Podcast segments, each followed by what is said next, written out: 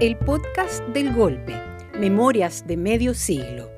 Serie sonora producida por la Facultad de Comunicación e Imagen de la Universidad de Chile en asociación con Radio JGM y Radio Universidad de Chile un aporte para reflexionar sobre el golpe de Estado civil y militar de 1973, a través de voces, entrevistas, noticias, memorias y recursos sonoros, apostamos por un enfoque reflexivo diferente a los relatos oficiales. El podcast del golpe, Memorias de Medio Siglo. Capítulo 11, 2013-2018 estallidos y pandemias. Yo quiero Chile, yo quiero Michelle.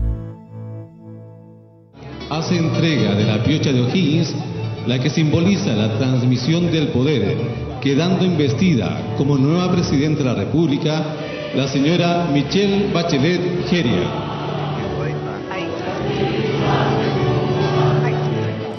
Amigas y amigos, hace cuatro años atravesé esta puerta por la que hoy he vuelto a entrar. Despedida. Y hoy vuelven a estar aquí conmigo, en esta, la casa de los presidentes y las presidentas de Chile. Quiero agradecerles el gran cariño que siempre me han demostrado su apoyo constante y sobre todo la confianza que han depositado en mí. Ustedes han sido los protagonistas de muchos procesos que han ocurrido en este tiempo donde la ciudadanía ha decidido ejercer sus derechos y ha tomado un lugar en la construcción de estos procesos. Nivia, exministra Michelle Bachelet. El año 2014, cuando la presidenta Michelle Bachelet asume en su segundo mandato, apoyada por un grupo muy significativo, muy amplio de fuerzas progresistas de nuestro país, desde la DC hasta el PC. Yo creo que encarnaba la esperanza muy profunda de construir las bases para un país más justo, teniendo como centro la igualdad de género, por tanto un gobierno feminista, también avanzar de manera sustantiva la gratuidad de la educación para sentar las bases de un país más justo y democrático, pero también asumiendo los desafíos del calentamiento global, de la crisis climática y enfrentando por tanto los desafíos de la protección de la naturaleza y de la generación de nuevas energías, energías no renovables no convencionales. Pero también pensando en sentar las bases de un nuevo pacto constitucional que lamentablemente no pudo tener su concreción. El gobierno de Michelle Bachelet asumió varios compromisos con la ciudadanía despenalización del aborto, cambio en el sistema electoral, reforma laboral y tributaria. Carola, periodista.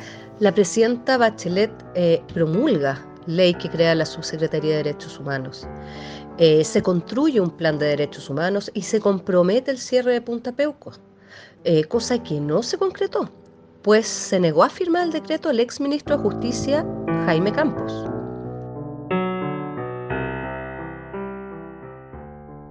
En relación a los hechos que me vinculan al caso Penta, quisiera señalar. Efectivamente, y como es de público conocimiento, el año 2013 solicité apoyo económico al señor Hugo Bravo. Lo anterior lo hice como precandidato por Santiago Oriente primero y luego como candidato a senador por la región de los lagos.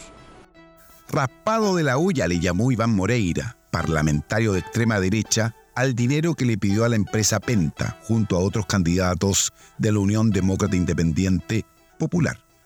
Situación similar se vivió de manera transversal con Sokimich, empresa del ex yerno de Augusto Pinochet, Así informaba la prensa. El ex socialista Fulvio Rossi y el demócrata cristiano Jorge Pizarro serán los primeros parlamentarios de la nueva mayoría en ejercicio, formalizados en el marco del caso SQM. Así fue solicitado este jueves por parte del fiscal Pablo Gómez, quien investiga la facilitación de eventuales boletas y facturas falsas a la compañía para el financiamiento irregular de la política.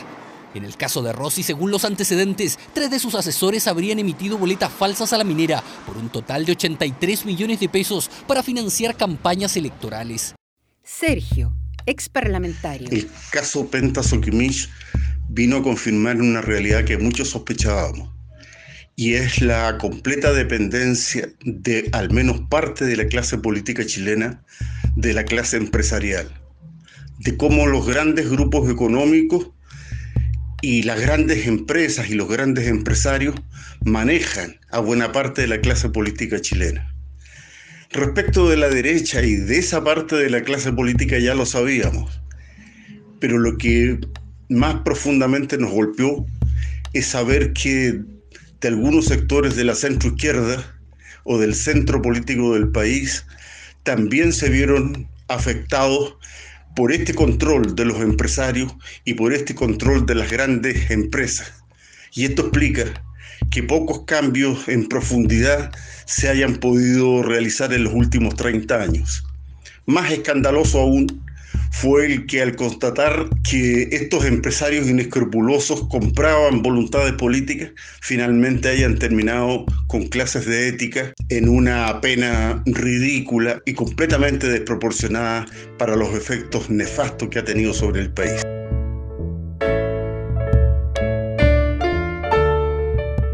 Estás escuchando Estallidos y Pandemias, capítulo 11 del podcast del Golpe, Memorias de Medio Siglo.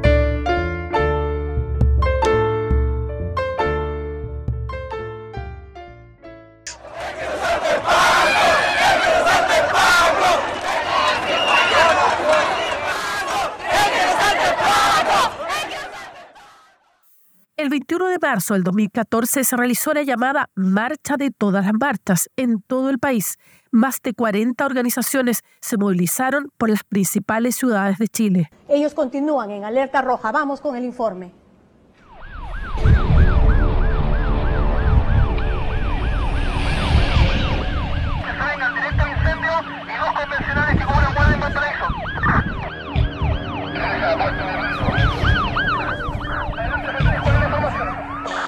Valparaíso tuvo el incendio más grande de la historia de Chile. Comenzó el 12 de abril del 2014 en el sector del Camino La Pólvora y dejó más de 2.900 viviendas destruidas, 12.500 personas damnificadas, 15 personas fallecidas y más de 500 heridos.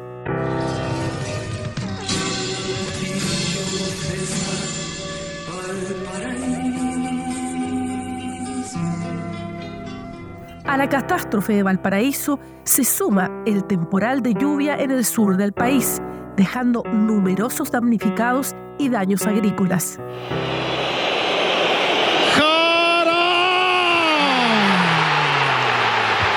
Brasil, Brasil,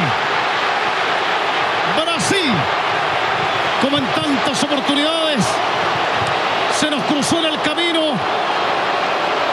le alargamos la ruta, lo llevamos hasta los penales. Con ese relato, Chile quedó eliminado del Mundial de Fútbol del 2014 frente a la selección de Brasil. Sin embargo, la revancha vendría por partida doble el año 2015 y 2016. Chile se transformó en bicampeón de la Copa América. Alexis y la Copa América. Alexis le pegó. Chile campeón. Chile campeón. Chile campeón.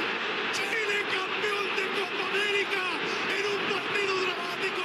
En una tarde- Desde el corazón quiero decir que han sido tiempos difíciles para mí y para mi familia, muy dolorosos. Y que sin duda eso me ha afectado profundamente, es un sentimiento humano normal. Pero eso no me ha nublado ni por un minuto de lo que son mis responsabilidades como presidente de la República y como jefa de Estado. Sale a la luz pública uno de los escándalos políticos y judiciales más bullados de la década, el caso Cabal. Sebastián Dávalos, hijo de la presidenta Michelle Bachelet y su nuera Natalia Compañón, son acusados de tráfico de influencias.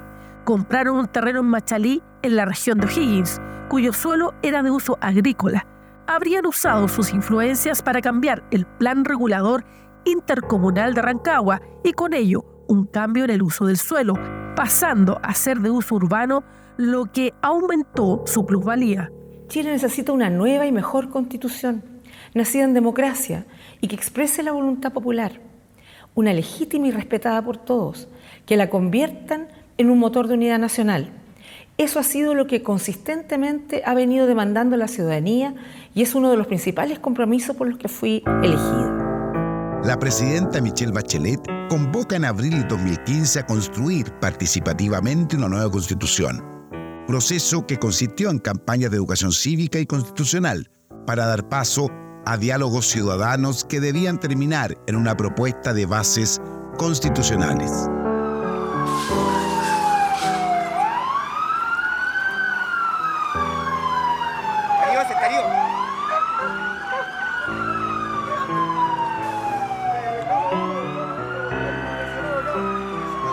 Sáquenlo de aquí, pues aquí.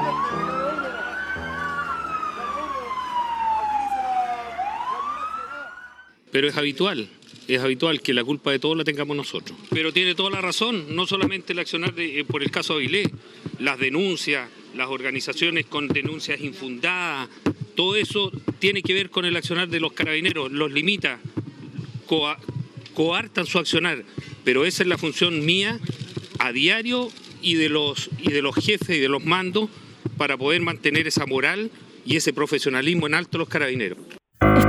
Escuchamos al exdirector general de Carabineros, Bruno Villalobos, después que el general José Pineda declarara no habría participación de carabineros. Los antecedentes que tenemos es que fue una caída de la persona sola, señaló Pineda. Rodrigo Avilés fue golpeado por el chorro de un carro lanzaguas en el marco de una movilización estudiantil en que asesinaron a dos jóvenes. Cuatro años después, el Tribunal Oral en lo Penal de Valparaíso condenó a la pena repetida de dos años de presidio con firma mensual al ex carabinero que atentó contra el estudiante.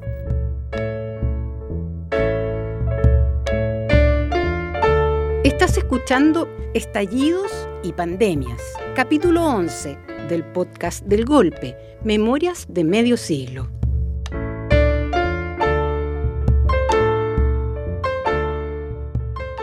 Este é o novo papel higiênico Noble. Noble é 100% chileno. E é o único entre os papéis higiênicos econômicos que tem o color que mais me gusta. Blanco. Marcas como Confort, Elite, Nova, Noble y Orquídea, favorita, fueron denunciadas por la Fiscalía Nacional Económica de haberse coludido en los precios. Las empresas CMPC o Papelera y SCA debieron pagar una multa de 7 mil pesos a cada cliente. Patricio, periodista. Sí, desde mi visión como ciudadano tengo la impresión que se mantienen prácticas abusivas en algunos sectores empresariales, lo cual impacta negativamente en la economía familiar, en aquel gasto del día a día, de la semana. Las familias nos enfrentamos a precios claramente excesivos, abusivos, eh, que en el pasado se vio reflejado en los productos de las farmacias, por ejemplo, los medicamentos, o también en el pasado hasta el papel higiénico. En la actualidad esto se ha mantenido más recientemente en, eh, en la colusión en el gas licuado o en los transportes de buses en algunas regiones del país. Por lo tanto, estas prácticas todavía se mantienen.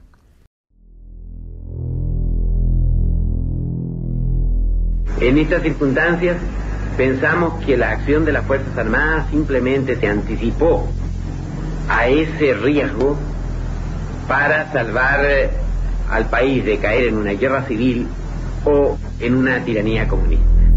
El 19 de abril del 2016 falleció el expresidente de la República, Patricio Elwin, encarnizado opositor al gobierno de Salvador Allende y dirigente opositor los últimos años de la dictadura.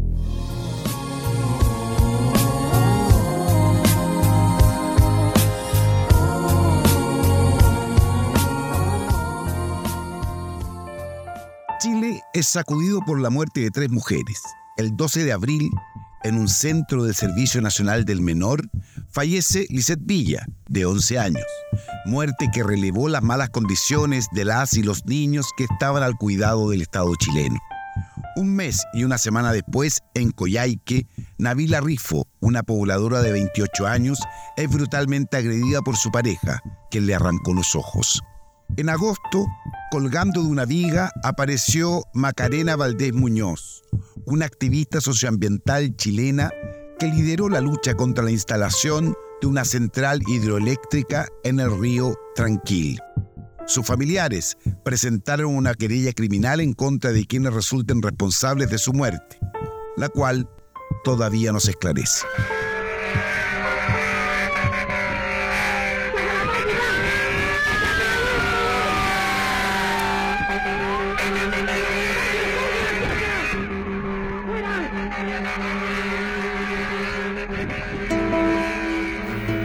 El centro sur de Chile se quema. En 2016 se inicia una serie de incendios forestales. En total, fueron más de 587 mil hectáreas siniestradas.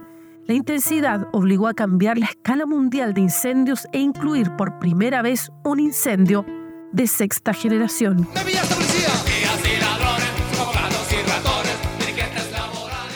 El 2016 debuta el caso que se denominó Paco Gate.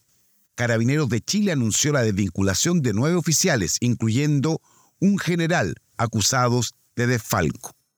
En el mismo año se calculaba un fraude por más de 70 mil millones de dólares.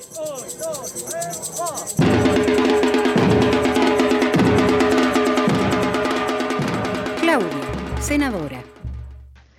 En el gobierno de la presidenta Michelle Bachelet, eh, ella nos encargó poder eh, llevar adelante la tramitación del proyecto de ley que despenaliza la interrupción voluntaria del embarazo en tres causales, es decir, en riesgo de vida de la madre, viabilidad fetal letal y en caso de violación. Después de dos años y medio de dura tramitación, lo logramos y consideramos que es un avance. Cinco noches que lloro por los caminos. Cinco cartas escritas se al. El 4 de octubre, fecha de aniversario de su cumpleaños, se celebra el centenario de Violeta Parra, una de las tantas grandes mujeres que han nacido en nuestro país y que tienen una obra señera y fundamental. Estás escuchando Estallidos y Pandemias, capítulo 11 del podcast del Golpe, Memorias de Medio Siglo.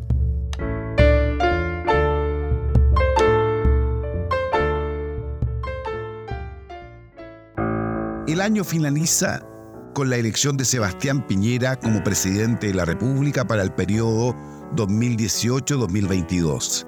En el camino dejó a Alejandro Guillet y su eslogan Llegarán tiempos mejores. Guardia de Palacio, buenos días. El año escolar comienza con la despedida de la expresidenta Bachelet del gobierno y la asunción de Sebastián Piñera como presidente de la República.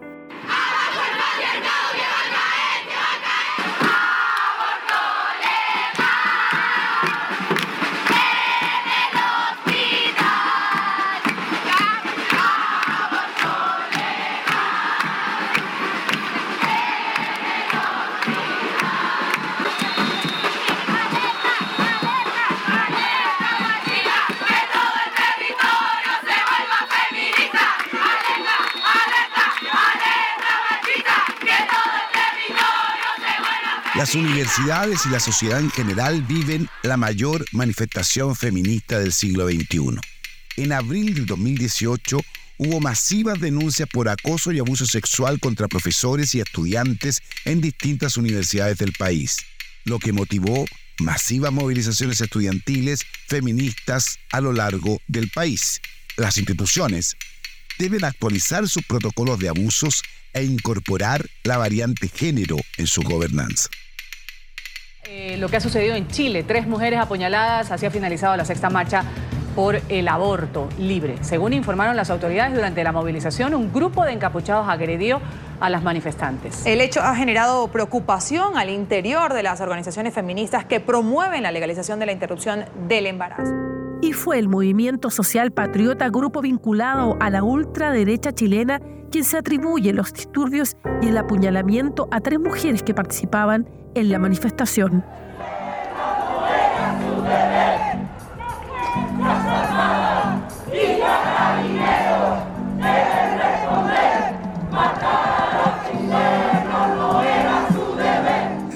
Corte Suprema otorgó libertad a siete reos de Punta Peuco. Estaban condenados por crímenes de lesa humanidad cometidos durante la dictadura militar de Augusto Pinochet. El hecho desató una ola de rechazo por parte de la opinión pública. Marcelo, familiar víctima de violaciones de derechos humanos. A mi juicio, Punta Peuco es el símbolo de la semi-impunidad con que los gobiernos post-dictadura han tratado los temas de derechos humanos.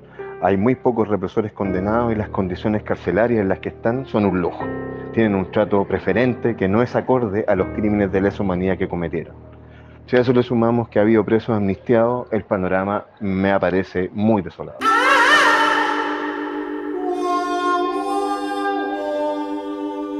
Sebastián Piñera fue recibido con una masiva manifestación en su contra en el hospital de Quintero. Cuando fue el presidente había 300 personas intoxicadas por la nube tóxica generada por las industrias de la comuna. Por el cáncer de nuestra tierra, por el cáncer de nuestros hijos, de nuestros abuelos. Conozco mucha gente con esto de cáncer aquí. Mucha gente. Esto no es de ahora. Ha sido por miles, por, perdón, por décadas. En la escuela militar, el coronel Miguel Krasnov Baza, hijo del criminal de lesa humanidad Miguel Krasnov Merchenko, homenajeó a su padre y a otros exmilitares condenados en Punta Peuco. El militar y el director de la escuela fueron llamados a retiro. Además, al finalizar el año, el ejército de Chile confirmó el llamado a retiro de 21 generales del alto mando y redujo de 46 generales a 43, como consecuencia de los múltiples casos de corrupción y malversación de fondos. Hay que prestarle primer auxilio. El vehículo que siga avanzando, que siga avanzando va a llegar a Pigrilla. Que toque, que está a media derecha, a media derecha, y va a empezar a subir. El carro que va pasando el tranque, va a encontrar un camino hacia la parte alta. Coordíname la defensa, es su lugar.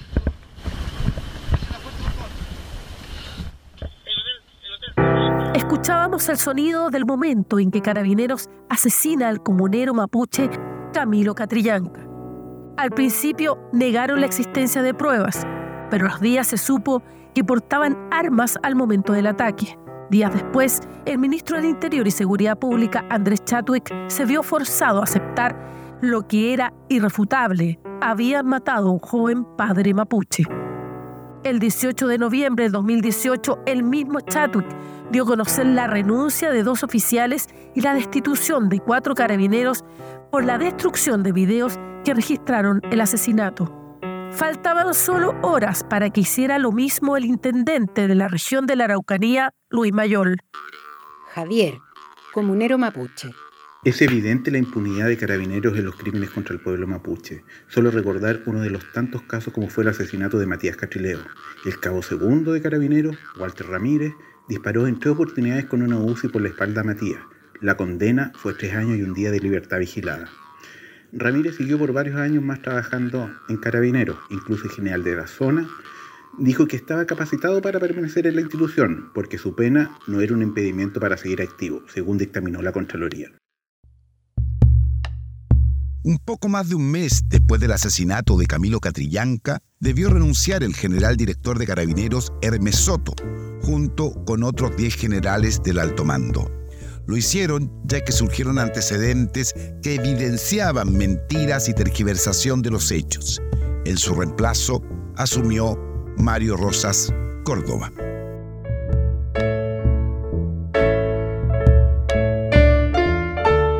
El podcast del golpe, Memorias de medio siglo. Serie sonora producida por la Facultad de Comunicación e Imagen de la Universidad de Chile. Un aporte para reflexionar sobre el golpe de Estado civil y militar de 1973.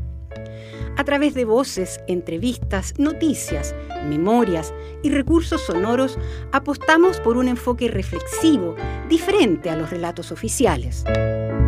El podcast del golpe es un trabajo colaborativo de los académicos de la Facultad de Comunicación e Imagen de la Universidad de Chile, Ana María Castillo y Juan Enrique Ortega, Carolina Trejo y Dino Pancani. Guión y dirección, capítulo 11, Dino Pancani. Locución, Carolina Trejo y Dino Pancani. Grabación y montaje, Radio JGM. Música, Juan Enrique Ortega. Continuidad sonora, María Cristina Arancilla. Los esperamos en el capítulo 12, 2019-2023. Cierre de apertura.